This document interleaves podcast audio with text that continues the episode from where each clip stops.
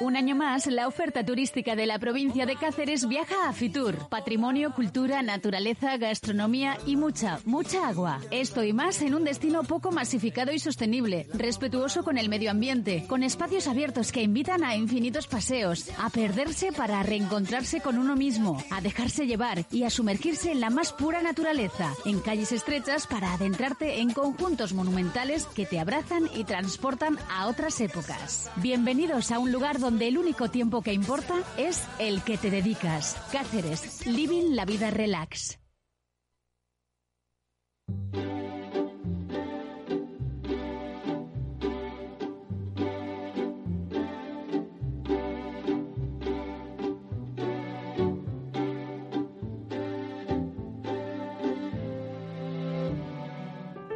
Inversión inmobiliaria. Comienza el debate.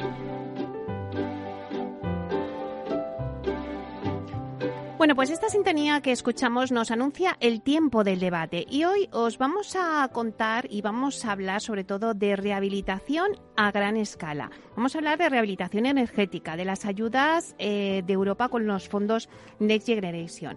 Y bueno, pues para hablar de todo ello, eh, hoy tenemos eh, al clúster de edificación que nos hablará en el momento también que se encuentra desde que nació hace seis meses el clúster de la edificación.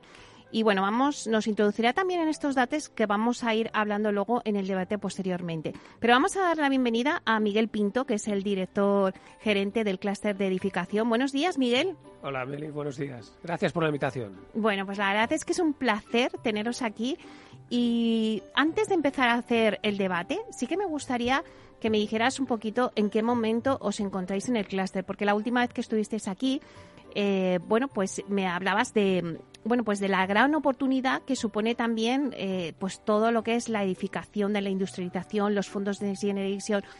¿Qué está haciendo ahora mismo el clúster? Bien, pues eh, efectivamente, tú lo has dicho, han sido seis meses, hemos empezado hace seis meses y ha sido muy intenso, ¿no? Estos seis meses podemos, eh, en muy poco tiempo hicimos de todo, hicimos muchas cosas, por ejemplo, eh, tenemos ya 80 asociados, grandes empresas, medianas empresas, pequeñas empresas y centros de investigación, ¿no? Y, todos ellos eh, trabajando en conjunto para eh, innovar. Y, estas empresas y esta masa crítica, como nos gusta, hemos podido en estos seis meses definir muy bien las líneas de acción y los proyectos que queremos lanzar. Bueno, ¿cuáles son los objetivos del clúster? Recuérdanos un poquito, Miguel. Innovar en edificación, ese es el mantra, Meli, innovar en edificación. Entonces lo que pretendemos es que exista con estos asociados y estos asociados son empresas como pueden ser promotores, constructores, eh, tasadores, arquitectos, estudios de arquitectura, ingenierías, fabricantes industriales. Es decir, una diversidad muy grande a lo largo de la cadena de valor de la edificación. Entonces, lo que pretendemos es crear una masa crítica de todos estos eh, agentes de la edificación para que realicen proyectos, para que trabajen en proyectos, proyectos de innovación, de tal manera que esa innovación marque una pauta, un estándar en el sector de la edificación, que es un sector eh, muy atomizado y que por lo tanto se diluye la fuerza de ese capital humano. Y por eso el, principio, el objetivo del clúster es agregarlos, unirlos y tener esa, ese potencial. Y evidentemente, eh, indirectamente, queremos también que esa innovación redunde en rentabilidad del asociado a, medio largo plazo. Claro, el objetivo es innovar en edificación. Y me decías que ya sois 80, 80 socios y que estáis formados por, por grupos de trabajo, ¿no? Eso es. Eh, así es. De hecho, tenemos seis grandes ejes motores, seis grandes paraguas, eh, de los cuales tenemos actualmente 15 proyectos en marcha. Eh, uno de esos ejes es el eje de rehabilitación. Uno de esos ejes es el que traemos hoy aquí, que tiene proyectos como eh, eh, riesgos de rehabilitar edificios antiguos, industrializar en rehabilitación y, el otro tan actual hoy, ¿no? actualmente es rehabilitación a gran escala, que está compuesto por cinco empresas, ZIP Arquitectos, que representado por Julián Domínguez, Anesca, eh, de Manuel Morcillo, y las tres empresas que están hoy aquí, que son eh, Greenware Partners, Sociedad de Tasación y, ACR.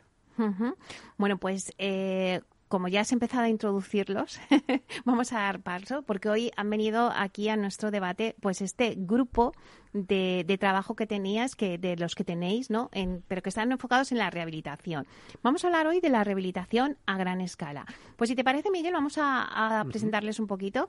Bueno, pues está con nosotros Fernando de Roda. Fernando es consejero delegado de, lo ha dicho antes Miguel Pinto, de Greenwood Partners, una firma que promueve y estructura la analización de financiación alternativa hacia la rehabilitación energética de edificios. Es ingeniero industrial con experiencia en consultoría, banca de inversión y gestión de operaciones globales, con una especialización en los ámbitos energético e inmobiliario. Buenos días, Fernando. Buenos días, muchas gracias por la invitación. Pues tenéis trabajo ahora con los fondos Next Generation, ¿no? No, sin duda, sin duda. Eh, los fondos Next Generation eh, han venido para activar de alguna forma eh, este sector, que era uno de los de los segmentos de la, de la actividad económica más, más dormidos, más, más inactivos, ¿no? Y, y, sin embargo, pues es una, es una asignatura pendiente que ahora, gracias a, los fondos Next Generation, pues eh, entendemos que va, a empezar a dinamizarse, ¿no? La, la, la, rehabilitación es fundamental porque, porque el parque inmobiliario es un activo altamente contaminante y, y, esto es lo que, lo que nosotros de alguna forma pues pretendemos. ¿no? Uh -huh. Bueno, pues luego lo vamos a ir analizando. Vamos a dar paso también a Lola Nieto, que es directora de negocio en Sociedad de Tasaciones Consultores, con formación académica como arquitecto técnico e ingeniero de edificación. Desde hace nueve años forma parte del equipo de Sociedad de Tasaciones, aportando y generando servicios de consultoría técnica, asesoramiento técnico para los distintos clientes. Buenos días, Lola. Hola, ¿qué tal? Buenos días. Muchísimas gracias por la invitación también. Pues un, un placer, placer estar aquí, eh, tener, teneros a todos y, también a Sociedad de Tasación. Y eh, la verdad es que vosotros también tenéis mucho trabajo ahora. Sí, la verdad es el, el mundo es muy amplio, es un reto tremendo todo lo que se nos está proponiendo y dentro de la consultoría estratégica que, que hacemos dentro del grupo de Sociedad de Tasación, dentro de ST Consultores, eh, ayudar y asesorar en todos los fondos y en todo el tratamiento de la rehabilitación energética es un, es un, es un hecho. Es un uh -huh. hecho que hay que conseguir y que hay que convencer a toda la sociedad de la necesidad. O sea uh -huh. que es, es importante todo lo que tenemos que hacer a día de hoy. Muy bien. Y por último está con nosotros Viviana Juárez, que es, eh, bueno, dirige eh, el Departamento de Rehabilitación y Confident dentro de la constructora ACR. Lidera también la figura de agente rehabilitador dentro del clúster de la edificación. El agente rehabilitador, la verdad es que vamos a hablar mucho de esa figura durante todo este año. Eh, también es eh, Executive MBA por el IE, ingeniero experta en sostenibilidad, eficiencia energética y energías renovables con 20 años de experiencia en el sector. Buenos días, Viviana. Buenos días, Meli. Gracias por invitarnos. Bueno, pues un placer eh, a todos teneros aquí en esta mesa.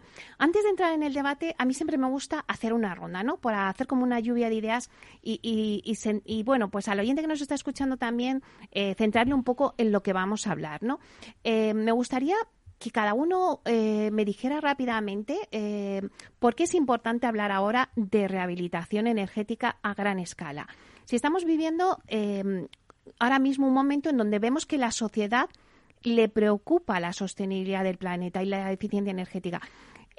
En otros, en otros debates que hemos hecho, eh, pues antes me decían, bueno, pues la rehabilitación era eh, la asignatura pendiente del sector, la más olvidada, eh, como que daba pereza meterse en eso, ¿no? Bueno, ahora ya estamos de lleno. No sé lo que pensáis vosotros, pero vamos a empezar. Si queréis, empezamos por Viviana. Pues nada, eh, el problema es que tras haber vivido o estar viviendo la pandemia, surge una preocupación inmensa ¿no? sobre eh, en cuánto nos va a durar este planeta, sobre la sostenibilidad y, y cuál es el causante de tener este problema tan grande en la regeneración energética. Eh, uno de los más relevantes sectores que es muy contaminante es la edificación que más del 30% de las emisiones de CO2 pues son su competencia. y, y, bueno, de ahí nace la, re, la corriente de la renovación energética del parque inmobiliario. Estamos intentando formar este grupo de trabajo, como otros tantos, y esa figura de agente rehabilitador eh, para intentar cons conseguir objetivos de mejora de la producción energética y la reducción de la demanda de la misma, aprovechando estas ayudas que vienen de Europa. Uh -huh. Claro, los fondos Next Generation, todo el mundo en el sector dice es la oportunidad, el momento, no tenemos que dejar pasar este tren. Lola. Es que es, es, verdad, o sea, teníamos una necesidad, como bien decía Viviana, contamina, la edificación contamina em, en emisiones el 35% hmm. de CO2 que emitimos es en edificación y el 38% en consumo de energía. Hay que hacer algo. Hay un interés por parte de Europa y han movilizado un plan histórico para conseguir evitar esto. Y además han focalizado gran parte de este plan en la edificación. Pues hay que conseguir que esto sea efectivo y que la sociedad se convenzca de que es necesaria esa rehabilitación. Europa ha puesto el interés, ha puesto un plan y además han fijado en la edificación como el reto vital. Con lo cual ahora en, a gran escala, en pequeña escala hay que hacerlo, hay que conseguirlo y hay que motivar a la sociedad, hay que motivarla. ¿Creéis que la sociedad ya es consciente de la sostenibilidad, no sé, la, sociedad le cuesta. Eh, mm. Todo es sostenible, todo nos venden el té sostenible, el coche coeficiente, pero al final hay un problema que es economía. Tiene que ser socialmente económico. La sostenibilidad tiene que ser económica y eso es el problema. Bien por los planes, bien por esta ayuda que viene desde Europa, pero necesitamos también concienciar a toda la sociedad. Las grandes empresas lo tienen interiorizado. Dentro de sus eh, programas y de sus planes de SGS lo tienen interiorizado, pero el problema está en el resto. El viandante, el, nosotros mismos, los que estamos aquí sentados, sí, todo muy eficiente, muy sostenible, pero conseguimos un coche diésel y llevamos en un coche diésel. Hay que mm. hacer todavía un cambio muy grande apoya mucho estas, estos meses que hemos estado en casa encerrados. Hemos visto los altos consumos de la luz, los, eh, la eficiencia de nuestras viviendas, el confort de nuestra vivienda. Y nos hemos dado cuenta que hay que hacer un cambio, pero necesitamos todavía mucho. Hay mucho trabajo que hacer. Bueno, luego veremos contigo si serán suficientes como solución definitiva eh, estos fondos para la descarbonización. Fernando, ¿cómo lo ves tú? Muy bien, no, no, yo estoy absolutamente alineado ¿no? con, mis compañeras, con mis colegas. ¿no? Eh, yo añadiría que eh, en esa idea de que es una asignatura pendiente, es especialmente asignatura pendiente en el caso español. Eh, hmm. El caso español rehabilita, en España rehabilitamos un 0,2% del parque edificado cada año, cuando deberíamos estar en tasas cercanas al 3% si vamos a eh, conseguir bueno, llegar a los, a los, objetivos de descarbonización del 2030. ¿eh? No me pongo ya a 2050. Para llegar a 2030 deberíamos estar rehabilitando el 3% del parque edificado al año. ¿no?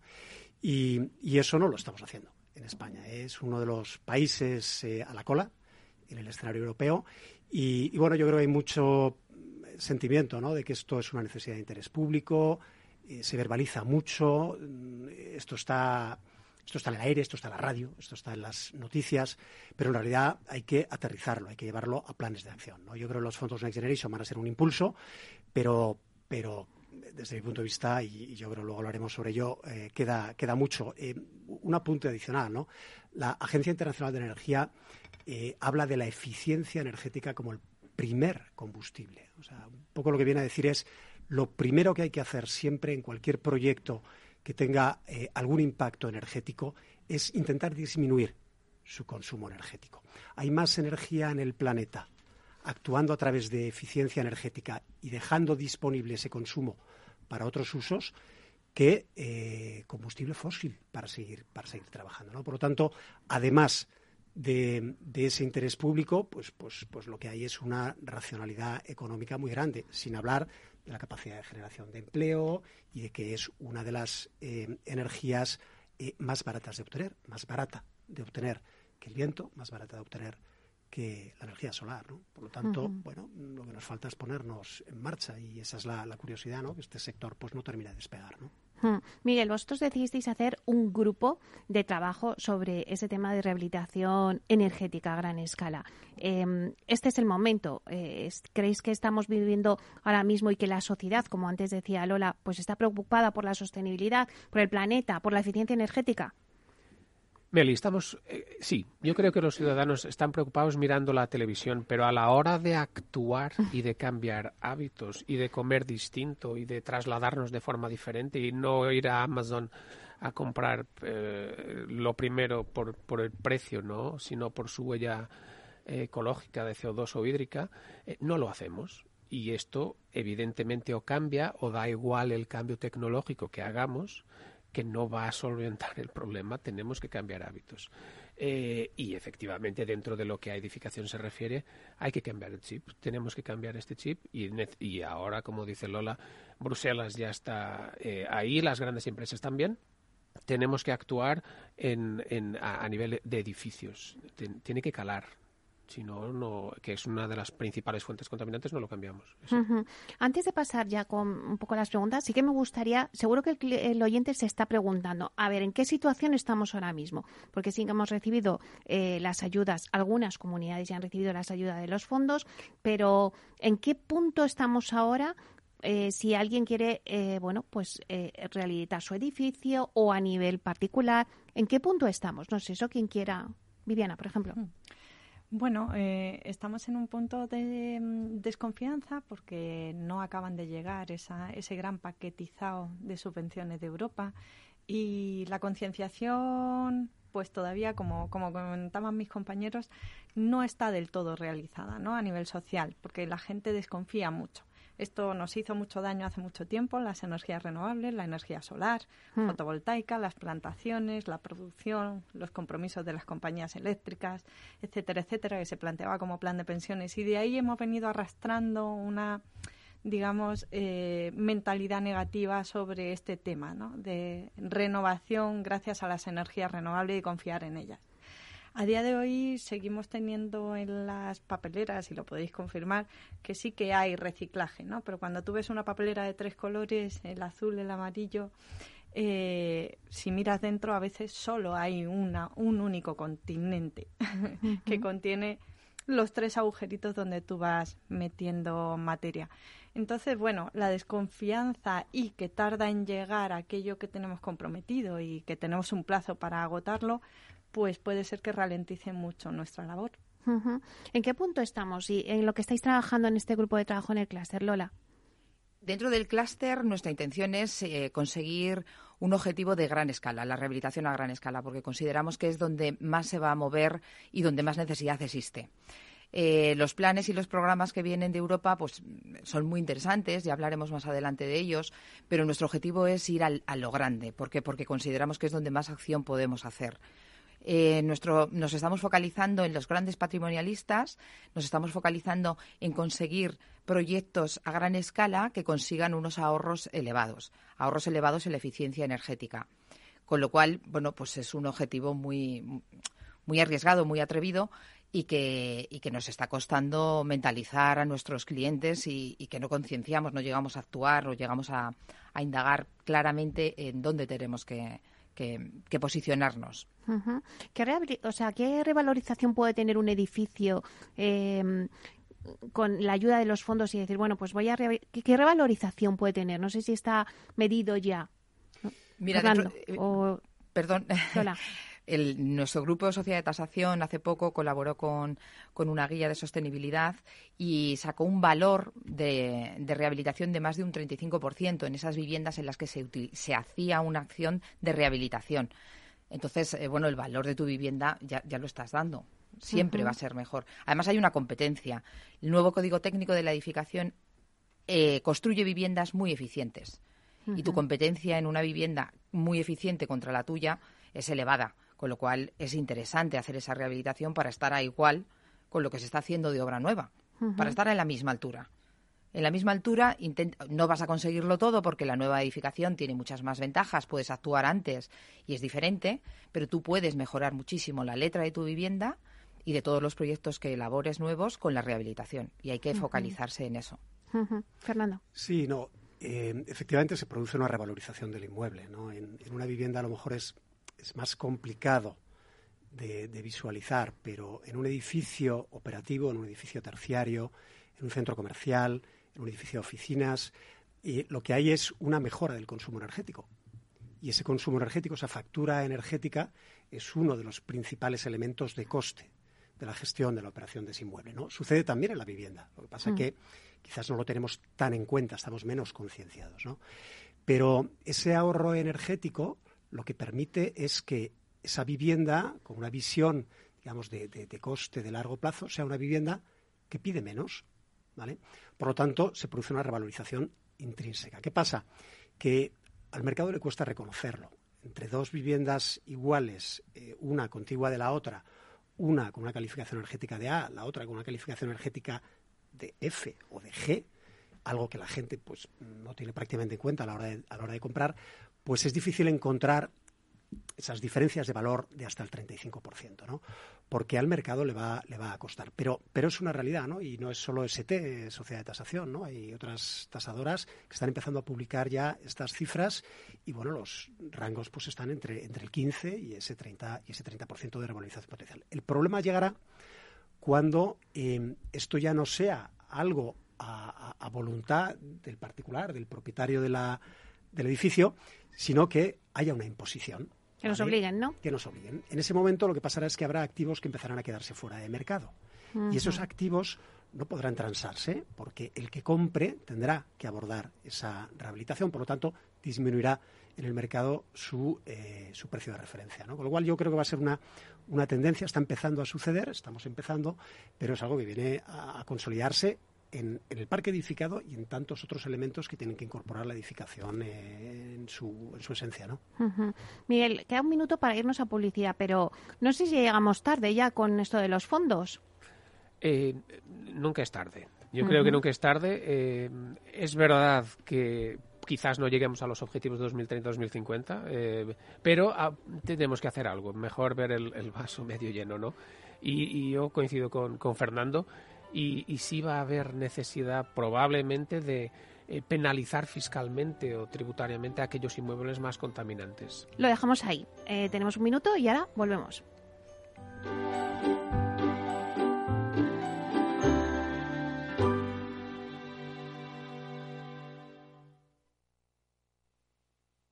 Más es obtener siempre la mayor rentabilidad posible para nuestros clientes.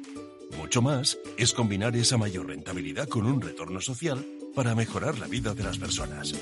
En Renta 4 Banco queremos ofrecerte mucho más. Por eso evolucionamos, para que no tengas que elegir. Más rentable, más sostenible. Renta 4 Banco. ¿Quieres más? ¿Quieres anunciar tu negocio en la radio? Entra en el clubdelaradio.com. La compra es online, pero no os vamos a negar que nos encanta que nos llaméis. El teléfono, olvídate, no te vas a acordar. Entra en el clubdelaradio.com. Tu audio y tu campaña de una forma sencilla y rápida. Contrata anuncios en radio al mejor precio. elclubdelaradio.com. Lorca es costa e interior, es pasión, historia y tradición. Lorca es sol, gastronomía, es patrimonio e innovación. La Concejalía de Turismo del Ayuntamiento de Lorca ha creado un ambicioso proyecto para la transformación turística del municipio desde la sostenibilidad y la digitalización. Lorca, conectando el patrimonio. Descubre mucho más en lorcaturismo.es, Concejalía de Turismo del Ayuntamiento de Lorca. Escuchas Capital Radio, Madrid 105.7, la radio de los líderes. Disfruta de la mejor cocina gallega en Montes de Galicia. Todo un clásico moderno en el barrio de Salamanca. Disfruta de la variada dieta atlántica, de las mejores carnes y pescados tratados con respeto y transparencia y regados con una de las mejores bodegas de la zona. En grupo, en familia o en pareja, Montes de Galicia te ofrece el espacio perfecto en cada ocasión. Esto te estás perdiendo si no escuchas a Luis Vicente Muñoz en Capital, La Bolsa y la Vida. La economía española eh, sorprende, sorprende siempre para, para, para bien en los momentos más, más difíciles. Este, es un momento de una extrema complejidad. Eh, yo creo que les diría es, eh, tenemos una economía que es competitiva gracias a las reformas que se hicieron en su momento. Yo creo, estoy convencido que la economía española pues se votará y volverá a generar empleo con intensidad y volveremos a crecer por encima de la media. Luis de Guindos, vicepresidente del Banco Central Europeo. No te confundas. Capital, la bolsa y la vida con Luis Vicente Muñoz, el original. Hornos San Onofre. Somos pasteleros y eso nos gusta. Utilizamos materias primas que nos hacen disfrutar y elaboramos todos nuestros productos de forma artesanal, sin sucedáneos, ni margarinas, ni grasas trans. Sabemos que las cosas buenas son importantes. Con el hashtag buscamos gente dulce. Hornos San Onofre, calle San Onofre 3, teléfono 91 532 9060 y calle Hernani 7, teléfono 91 554 3396. También nos encontrarás en el mercado de San Miguel, 3 galeríasanonofre.com. Para personas inquietas, Capital Radio.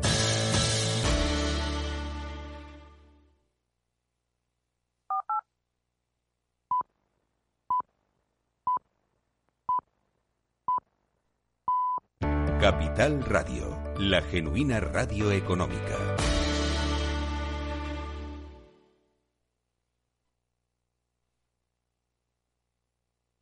Inversión inmobiliaria con Meli Torres.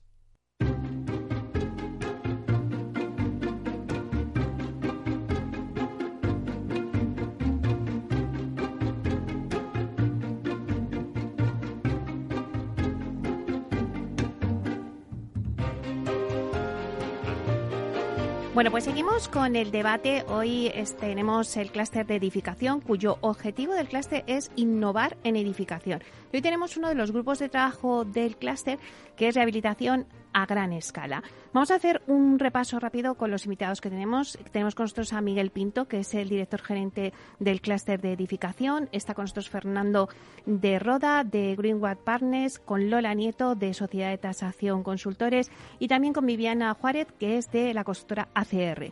Bueno, eh, hemos hecho una lluvia de ideas en esta primera parte del debate, pero ahora me gustaría centrarnos un poco ya en, ciertas materias. Por ejemplo, Lola, dentro de los fondos europeos, los destinados a rehabilitación energética de viviendas y regeneración urbana, si nos centramos en ello, eh, ¿crees que serán suficientes como solución definitiva a la descarbonización del parque inmobiliario? Pues mm, la verdad, así rápidamente es que no. El reto es muy importante. Es verdad que tenemos el 81% de las edificaciones con una letra EFG, con emisiones y en consumos de los más altos. Hay un reto dentro del plan de conseguir eh, rehabilitar 1,2 millones de viviendas, cuando el año pasado eh, con una media y un promedio de 300.000 al año, cuando el año pasado conseguimos solamente 30.000. El reto es difícil, el reto es muy complicado con el plan que tenemos y sobre la situación actual. Lo que se ha dedicado a edificación, el plan está muy focalizado en residencial. Y en hmm. residencial no es, no es solo el tipo de vivienda que necesita esa rehabilitación.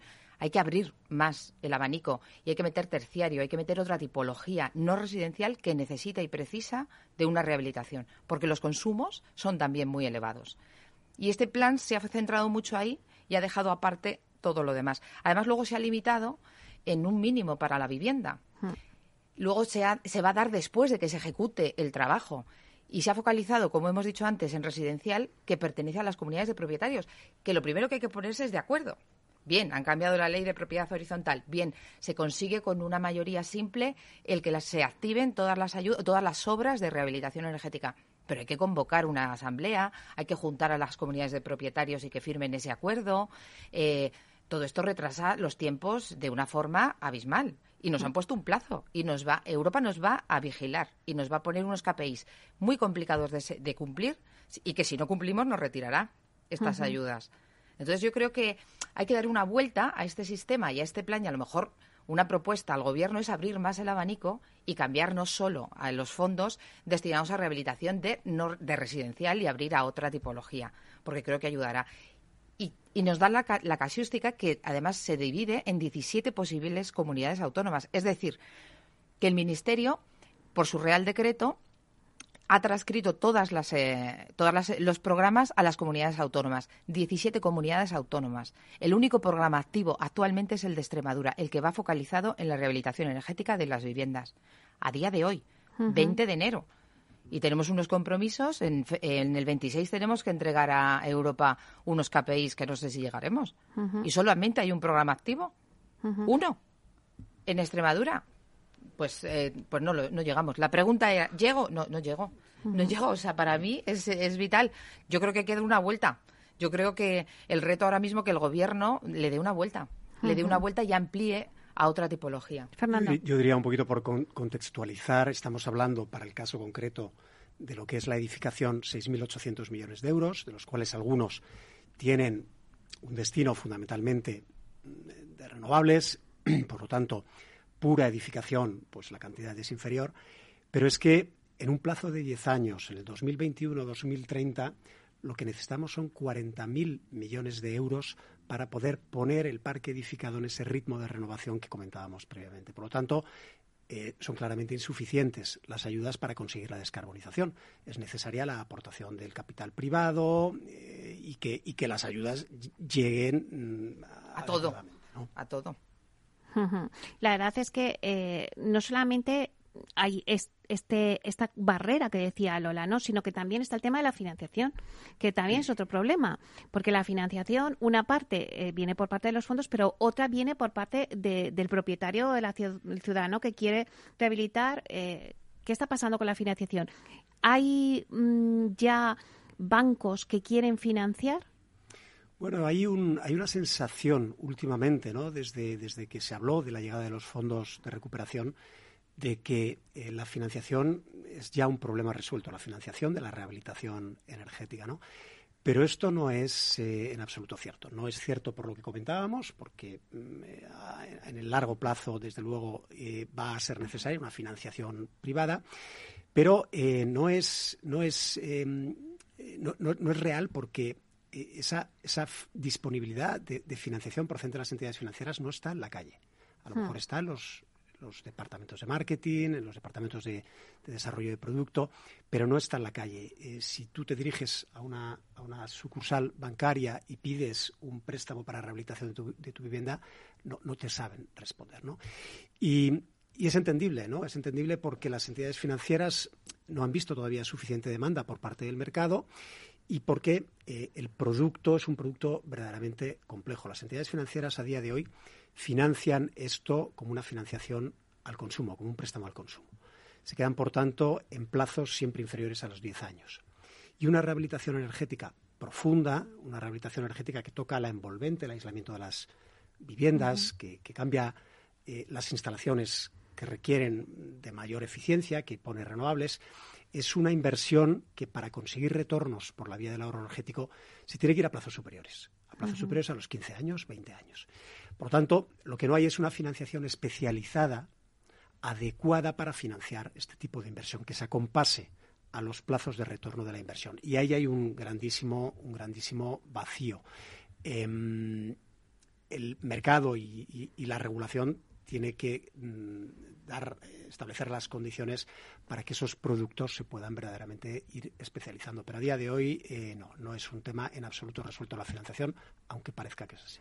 Claro, y para canalizar la vía de obtener esa financiación está la figura del agente rehabilitador, que es un poco, eh, se ha centralizado ahí, ¿no? Eh, como el canal ¿no? El agente rehabilitador va a ser el asesor y el canal de transmitir todos esos fondos. Bueno, la agente rehabilitador al final es la figura que define al grupo eh, que conforma y que es competente para realizar de 0 a 100 cualquier tipo de intervención en, el parque edificatorio. Hmm.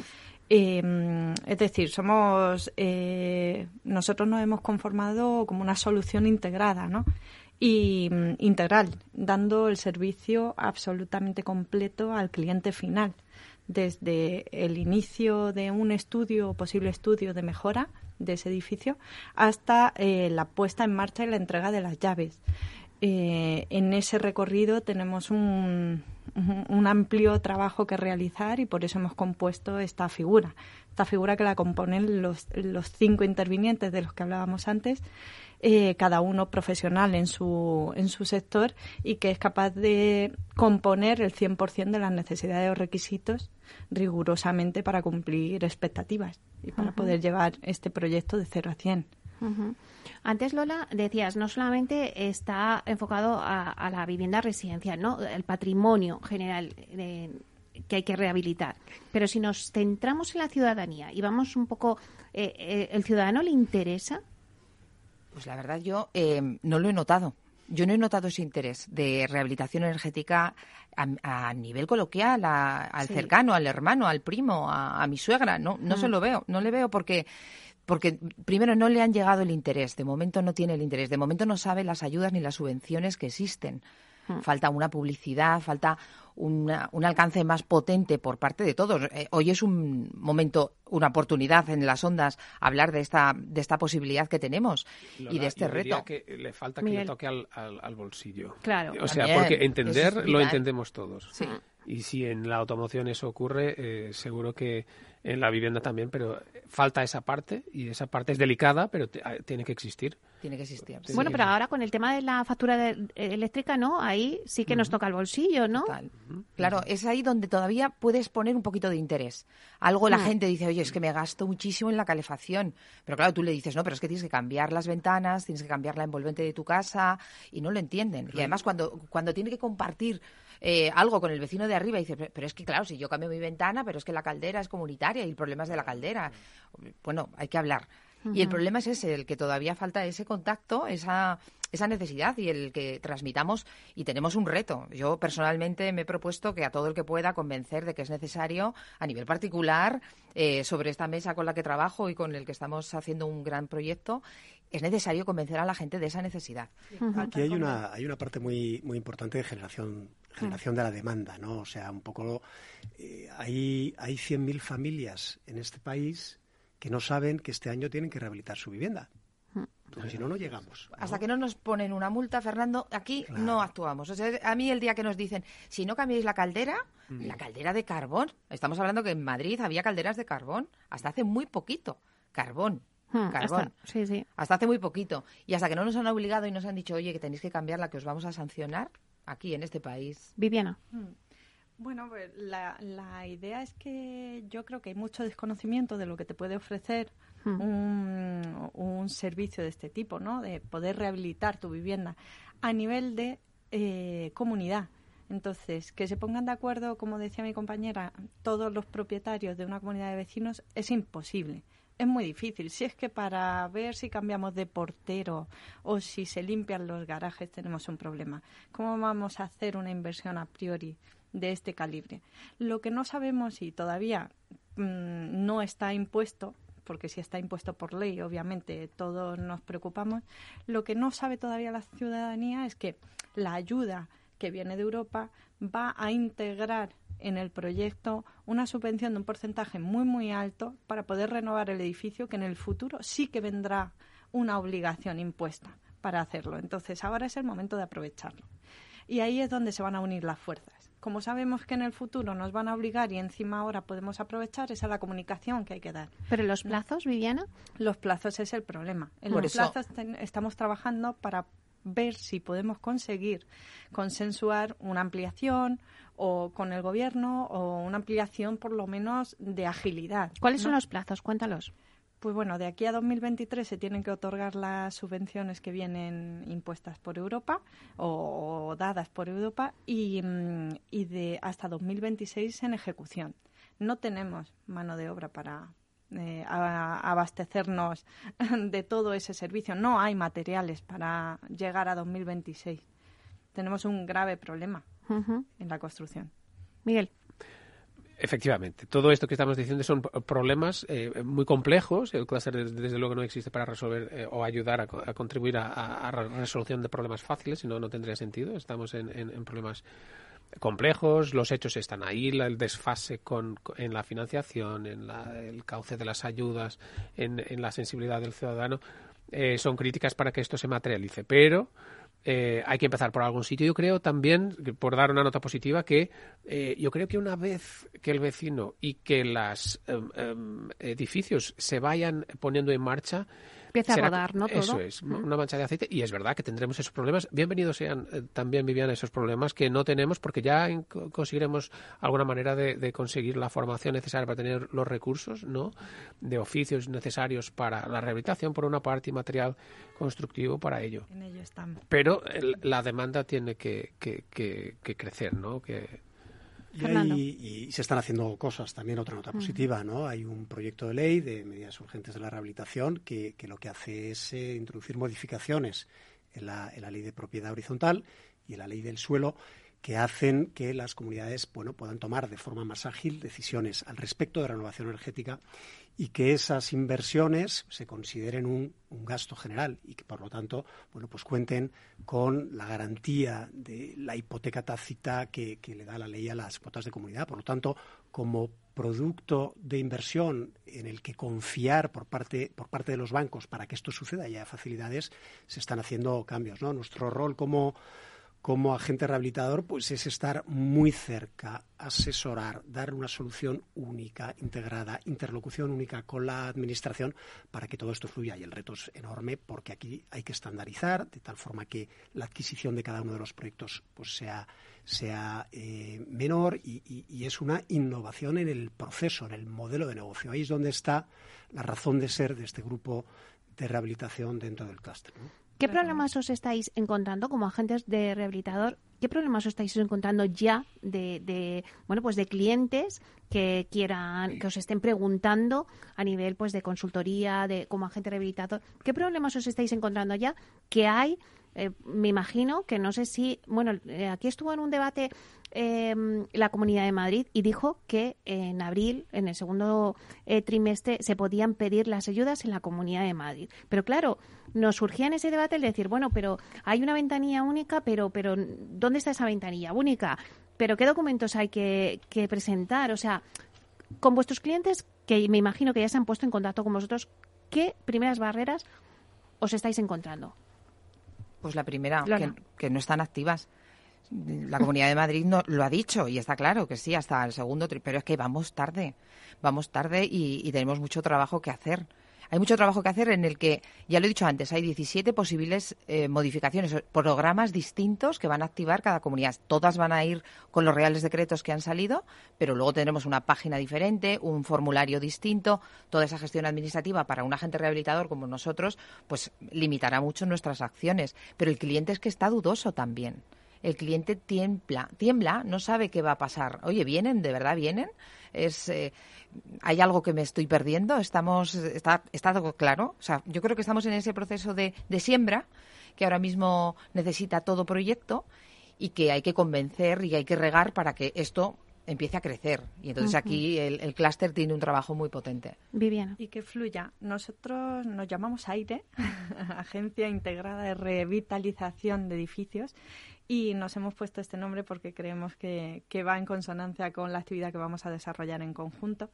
Eh, somos un grupo muy cualificado que podemos dar un servicio integral no solo a nivel estructural, instalaciones, sino que nosotros nos vamos a encargar de que nuestro cliente no tenga que hacer absolutamente nada, tenerle absolutamente informado, ser su contacto, eh, su primer contacto con la administración, gestionarle de cero a cien absolutamente todos los parámetros eh, necesarios para llevar a cabo esta actividad y, poder conseguir de la forma más mayoritaria acceder al mayor volumen de edificios eh, en este sector, ¿no? en este segmento de rehabilitación.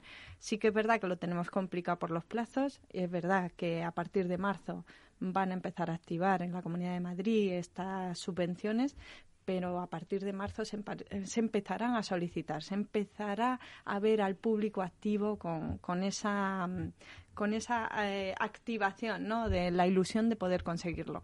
Pero también es verdad que va a ir muy enfocado a, un cierto, a una cierta tipología de edificio y deberíamos abrir el abanico para conseguir objetivos en forma y en plazo. Fernando. Sí, hay un elemento importante que también se establece en estos eh, reales decretos que mencionaba previamente, que es la oficina de rehabilitación. O sea, que hay dos, dos elementos que deben interlocutar de forma eh, unilateral. ¿no? Uno es el agente rehabilitador, AIRE, en representación del cliente, en representación del mercado y como proveedor de solución integrada a este y luego la oficina de rehabilitación. La oficina de rehabilitación es una ventanilla única en las administraciones. Entonces, hasta que todo esto no tome cuerpo, no tome forma, pues va a ser difícil que verdaderamente la cosa eh, se ponga en marcha. Si bien a tu pregunta más directamente hay muchísima inquietud, o sea, nosotros nos están eh, llamando eh, para hacer fases previas, ¿no? A ponerse en marcha. Es, oye, yo qué potencial de regeneración energética tiene mi, mi, mi mi casa, mi vivienda, mi portafolio de, inmuebles. Nosotros nos dirigimos a grandes propietarios de inmuebles, el, residencial en alquiler, eh, por ejemplo, ¿no? Y, lo que hay es mucha inquietud por saber, por ir posicionándose para estar listos para cuando todo esto verdaderamente despegue, ¿no? El cliente teme también eh, cómo han entrado las, las, ayudas en otras ocasiones. La ayuda mm. subvencionable tenía una gestión de trámites muy, muy enrevesada, muy complicada, que al final lo que hacíamos es que devolvíamos las ayudas porque no nos las gastábamos. La burocracia. Era, era horroroso, tedioso, y con esta figura del agente rehabilitador de esta oficina también eh, como único punto o ventanilla única, quieren agilizar todo este proceso. Y es verdad que es un reto importante para todos, Hmm. porque no hay una descripción clara de qué es un agente rehabilitador, no hay una, no tiene que tener una acreditación. No, Puede ser el- cualquiera. Puede ser cualquiera, una Ah. constructora, un grupo de personas como somos nosotros. Lo que quieren es activarlo. Es verdad que era lo mejor, era la forma más rápida para modelizar esto. Bueno, perdóname, Lola, puede ser cualquiera que tenga la capacidad de realizar un proyecto de 0 a 100, entre comillas, llamémoslo llave en mano. Sí, Viviana, en pero- este sentido. Pero Ujú. puede hacerlo también una constructora única o, una, o un reparador único porque no te ha limitado. El, el Sí. Ministerio no ha dicho... La figura no está regulada. No está regulada. tal. Sí, una cosa es que no esté regulada y otra cosa es poder hacer. Una cosa es saber hacer y otra cosa es poder Claro, hacer. claro, lo, si lo no ideal para el cliente, claro, lo ideal para el cliente es que exista, exista un conjunto de intenciones y de, y de capacidades. De Eso aquí es lo ideal. nosotros, claro. Claro, eso sí, eso es lo que nosotros ofrecemos, está claro. Pero el, el mercado es libre y eso nos lo vamos a encontrar, no nos podemos engañar. Eso está ahí. En la calle va a haber gente que se va a llamar agente rehabilitador sin tener ningún tipo de conocimiento y, y si sabe si es buen comercial y lo sabe vender, pues puede, puede gestionar un negocio. Ni es bueno ni es malo, es lo que va a haber por no tener una regulación. O sea, es, es algo así, es un hecho, es- eso es así. Comercialmente se puede vender desde cualquier punto de vista. Pues soy Mm. instalador, soy agente rehabilitador, soy mecánico, pues soy agente rehabilitador, soy ingeniero, pues tal. Pero es verdad que hasta que no conformes un grupo de trabajo que sea lo suficientemente exigente y eficiente para llevarlo a cabo de manera exitosa, pues puede serlo verbal o comercialmente. que tener pero en cuenta técnicamente que- hay que llevarlo. que son proyectos Fernando. pequeños, son proyectos pequeños, pero son proyectos muy complejos. O sea, hay muchas disciplinas que intervienen. Interviene la disciplina de la edificación, interviene la ingeniería, interviene la auditoría energética. Hay que calcular bien cuál es ese potencial de, ahorro que tiene, que tiene el inmueble. Interviene la financiación, intervienen las ayudas. Entonces, no es fácil conformar un consorcio que sea capaz de dar todo eso de forma integrada, única y con el suficiente nivel de calidad y rigor como para que luego venga un banco o venga un fondo especializado y ponga el dinero en esa actuación. ¿no? Bueno, Entonces, y, y que consigas la ayuda, Lola. porque Europa eh, pide una taxonomía y unos KPIs eh, muy exigentes para conseguir darte la subvención. O sea, esto, aunque parece que lo puede hacer cualquiera, hay que estar muy preparado. Hay que monitorizar muy bien ese gasto, cumplimiento de todos esos KPIs, la gestión de los residuos dentro de la rehabilitación es- está tachada, o sea, está incluida dentro de esta gestión. No es, cual- no es rellenar un documento. Ujú. no, Europa nos va a auditar. Europa esta subvención no nos la da porque sí. Esa acción y ese trabajo y esa monitorización de esa subvención va a estar muy, muy, eh, muy exigente. Controlada. Bueno, si os parece, ya nos quedan pocos minutos, entonces ya hemos puesto un poco cómo era la situación y cómo está ahora mismo, pero vamos a dar unas conclusiones para el oyente que nos esté escuchando. Bueno, esta es la situación, pero vamos a darle algún mensaje de decir, bueno, pues cómo tienen que actuar. Eh, ¿Qué conclusiones podemos sacar? Si quieres empezamos contigo, Miguel. Eh, bien, eh, yo creo que se habla mucho de, de cambio climático, Meli, y, poco de colapso ecológico. Curiosamente, hay, hay pocas, yo desde luego he escuchado pocos hablar de, colapso ecológico y los pocos que he entendido colapso ecológico como el punto a partir del cual un- un ecosistema deja de tener las condiciones para que las especies puedan sobrevivir ahí, ¿no? Y los pocos que hablan de eso eh, son, son escépticos, son escépticos y dicen, oye, vamos a entrar en colapso ecológico porque los objetivos son eh, 2050 eh, no tener emisiones de CO2 y el año pasado, año de pandemia, por lo tanto, supuestamente un año de eh, actividad reducida, eh, tuvimos 36.000 millones de toneladas emitidas. Con lo cual, vamos a entrar ahí en, en colapso ecológico, hay que suavizarlo. Es un poco el mensaje que, que nos den. Y yo, como conclusión, diría, es mu- mucho lo que tenemos que hacer, muchísimo. Y en lo que a edificios y, y se refiere, es absolutamente vital dejar de emitir. Eh, aquí la asignatura no está en la obra nueva, la asignatura pendiente no está en la obra nueva, pero sí en todo el parque existente, altamente ineficiente, no solo residencial, como apuntamos, altamente ineficiente que tenemos. Muy rápido. Fernando, una idea de conclusión. Sí, bueno, yo diría que el momento es ahora, ¿eh? que se están dando pasos, pero lo que hay que hacer es intentar que la rehabilitación energética sobreviva eh, sola más allá de, de los plazos de subvención, ¿no? Y, y para eso es necesario, pues, todo este tipo de alianzas que estamos conformando ahora los agentes del sector y mucha participación de la administración pública en dotar a este, a este mundo, a este ámbito, de una, de una regulación que, que, inspire suficiente seguridad jurídica. ¿no? Lola, rápidamente. Pues me gustan los eslogans. Yo creo que el mejor es hay una necesidad, hay un momento y un hecho importante y único y una ayuda europea. Aprovechémoslo y subámonos al barco y a remar. Y a remar, que es lo que hace falta. Viviana. Pues como grupo de trabajo eh, diré que tenemos la capacidad para llegar a hacerlo y esperamos que el Gobierno nos pueda apoyar en tiempo y en forma y consigamos objetivos para esos clientes que están interesados en, la revitalización de sus edificios y ser mucho más eficientes energéticamente, cubriendo la sostenibilidad que se espera. Bueno, me quedo con esa frase. Tenemos la capacidad. Vamos a acabar con ese mensaje positivo, a pesar de todos los inconvenientes que hemos puesto encima de la mesa.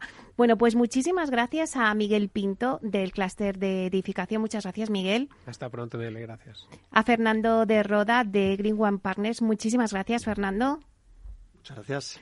A Lola Nieto de Sociedad de Tasación. Muchísimas gracias. Un placer, Meli y a Viviana Juárez de ACR. Muchísimas gracias. Gracias a ti por aguantarnos aquí. bueno, yo creo que habéis este dicho muchas cosas que seguro vamos a tener en marzo, cuando ya empiece eh, esta a, rodar, como decía Miguel, y por lo menos aquí en la Comunidad de Madrid, que han dicho que, empezaría, pues tenemos que volvernos a reunir para ver qué está pasando en ese momento. De esto vamos a tener que hablar mucho eh, continuamente. bueno, pues a ustedes, señores y señores que nos escuchan al otro lado de las ondas, gracias por estar ahí y compartir este espacio con nosotros. Gracias también de parte del equipo que hace posible este espacio, de Félix Franco en la realización técnica y de quien les habla, Meli Torres. Les esperamos el próximo, bueno, mañana viernes. Hasta entonces, que sean felices. Neynor Homes les ha ofrecido inversión inmobiliaria con Meli Torres.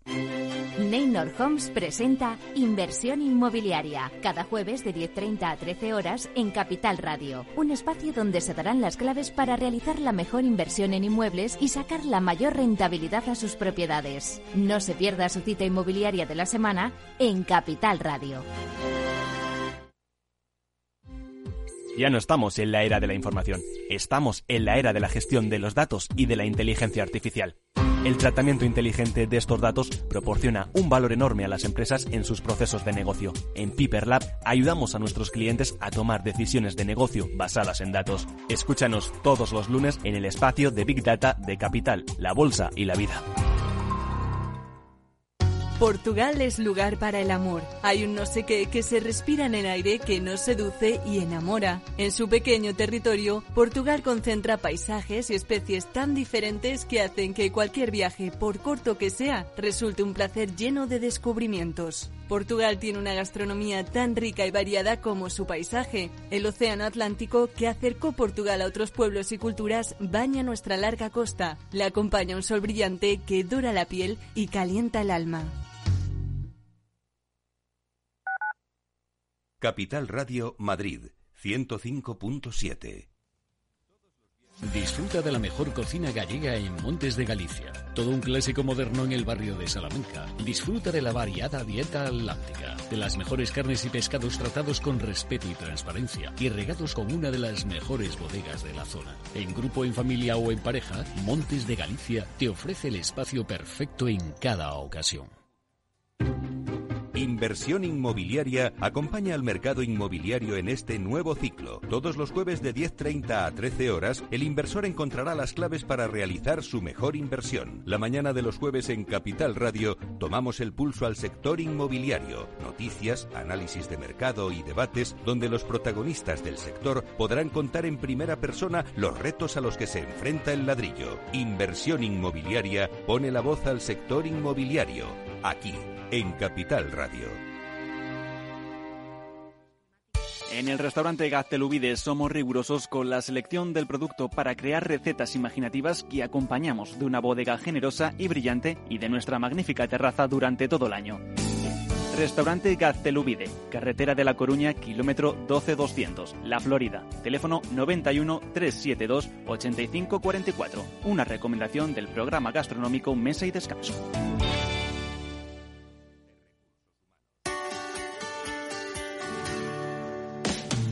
Humanos en la Oficina, el programa más divertido y de mayor influencia en el mundo de las organizaciones, con el presentador de mayor audiencia en el mundo del capital humano y speaker internacional Miguel Ángel Pérez Laguna. Todos los viernes a la una de la tarde en Capital Radio.